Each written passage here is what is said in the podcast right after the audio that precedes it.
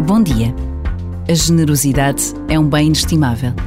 Não se compra, não se vende, não se obriga.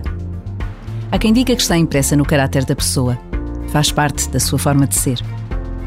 As últimas semanas foram uma evidência da generosidade de milhares de pessoas que se uniram para acudir às consequências imediatas de uma guerra devastadora.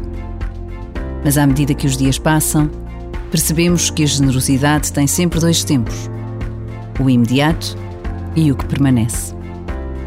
Por vezes, basta a pausa de um minuto para nos apercebermos da necessidade de uma generosidade resiliente, capaz de se manter efetiva, mesmo quando o mundo pula e avança.